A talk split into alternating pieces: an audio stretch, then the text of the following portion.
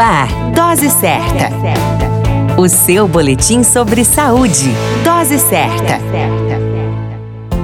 Olá, eu sou Júlio Cazé, médico de família e comunidade, e agora retornando para falar do tema As consequências negativas das guerras. Muito bem sabemos que as guerras parecem trazer consequências negativas para as nações envolvidas e seus aliados. Na verdade, não é. Existem vários aprendizados a serem vividos em consequência das guerras. As formas de guerra são guerra com armamento usual, guerra psicológica, guerra econômica, guerra radiológica e nuclear ou radioativa, guerra biológica biológica, bacteriológica ou virótica, guerra cibernética, eletrônica ou informática e guerra química. Geralmente, as principais consequências diretas das guerras são as perdas humanas e materiais. Além disso, de forma indireta, alterações nas economias dos países, com inflações de valores absurdos e perda direta e indireta de insumos e materiais, uma vez que países que serviam de fornecedores desses produtos podem negar-se a seguir fornecendo-os ou simplesmente ser proibidos de fornecê-los. Traumas físicos e mentais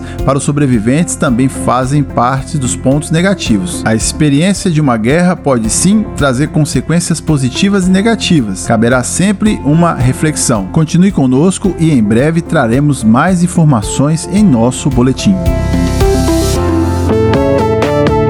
Dose certa. O seu boletim sobre saúde.